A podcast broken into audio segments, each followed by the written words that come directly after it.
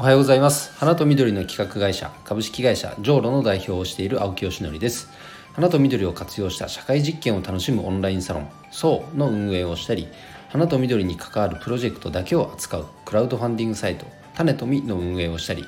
フラワーギフトのヘルシーで嬉しい届け方花向けの展開をしたりしています、えー、さて、まあ、ちょっと余談から入りますけど皆さんまあオリンピックねこう観戦楽しんでるかと思います。なんかこう今回不可解な判定が あったりとかいろんなそのちょっとネガティブなね要素もありますけれども、まあ、そういうとこを乱したらせっかくのオリンピックが楽しめなくなっちゃうんで極力、まあ、僕にしかもこうそこはコントロールできることでも何でもないからあまり気にしないようにしてるんですけどもその中であの高木美帆選手はもう超人ですね。もう本当にすごい。あのまあもちろん皆さんご存知だと思うんで改めて説明することでもないですけどでスピードスケートで500100015003000あとパシュート。この5種目出るって考えられないですよね。であのオリンピックよりももっと前に国内で日本選手権か大会名分かんないけどその5種目制覇してるんですよね高木美帆選手って。ええー、と思いましたただ出るだけじゃなくて全部優勝してるんですよだから競技例えば変えてみてみれば例えばですけど陸上のウサイン・ボルト選手が 100m200m で優勝することはまああっても 800m1500m3000m の中距離長距離でも金メダル取るありえなくないですか？それをやってのけちゃうってすげえ選手がまた出てきちゃったなっていうこれはなかなか世界でも本当にまれなもう超超トップアスリートだと思いますので個人的には高木選手のあと2種目かな？3種目の結果すごく楽しみにしています。え、まあ、ということで、えー、今日の本題に移りたいと思いますがそうだその前に1点だけお知らせです、えー、運営している花と緑の社会実験室そうでは3期生の募集をしています、えー、花かけるまる例えば今だと花かける NFT とか花かける VR とかそういうねえっと、花を使ってどんな楽しいこととかあとは社会課題に対するアプローチができるかとかそういうことをえプロジェクトとして立ち上げて生み出していく。そんなオンラインサロンでございますので、えぜひ関心のある方はプロフィール欄の URL から覗いてみてください。ということで今日の本題はですね、ギフトの繊細さについてお話をしたいと思います。まあ、僕が扱ういわゆるギフトっていうと、まあ、もちろんお花を活用したギフト単発でねじゃあどこどこの、まあ、主に B2B が多いんですけど A っていう企業様が B という会社の例えば何周年祝いで胡蝶蘭をお届けするとか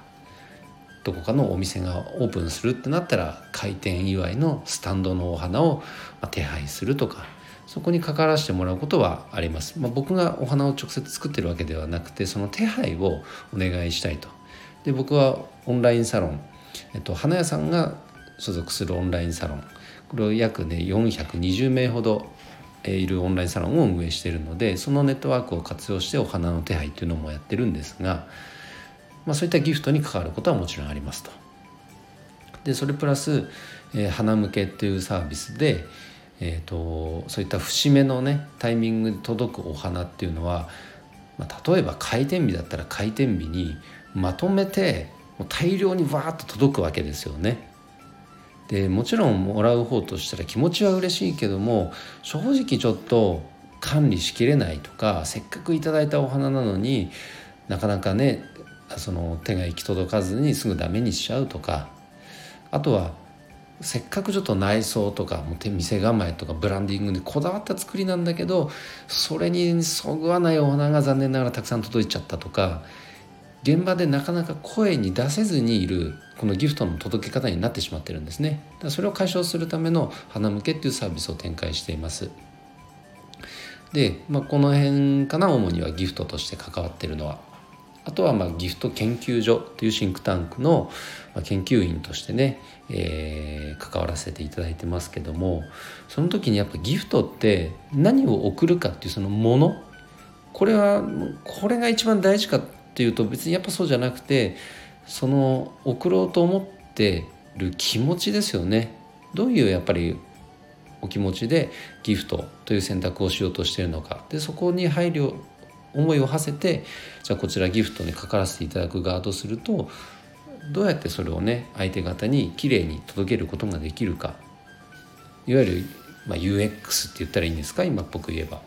そこをどうデザインできるかっていうのもあると思うんですよね。むしろ何を届けるというものよりもひょっとしたらその届け方の方が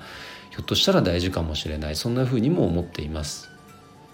で最近僕の中ですごく大事にしているのはやっぱりこう美意識とか綺麗とか美しいっていうことですね。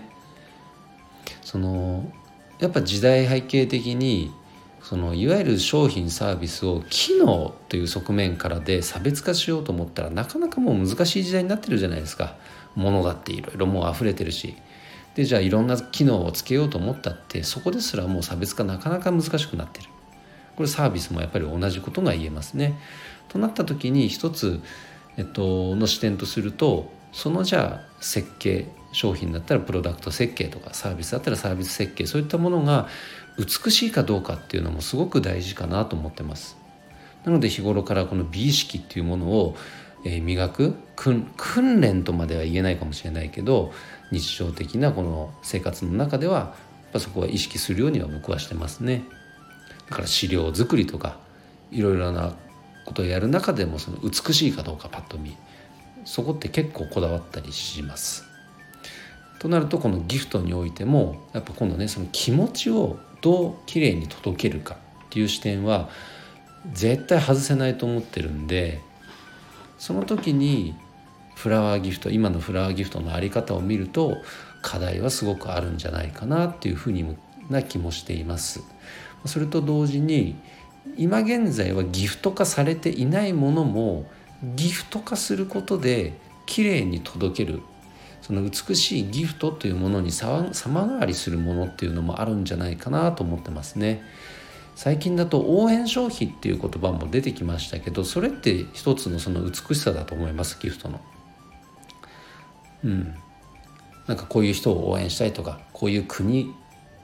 とか子供のためにその未来の子供のためにあえ子供のためにこの未来のね日本を背負って立つ子どものためにこういう支援をしたいとか応援をしたいとかその気持ちってすごく美しいじゃないですか。それをギフトっていう形で届けてあげるそのサービスを設計するっていうのは非常に素晴らしいなと思っています。というふうにやはりね今日のまとめですけどギフトっていうのは美しいものだと僕は思っていますのでじゃあそれをその美しいまんまお届けできるようなサービス設計っていうのは今後も気をつけていきたいなと思いました。ということで、え今日の配信は以上で終わります。今日も一日頑張ろう青木よしのりでした。バイバイ。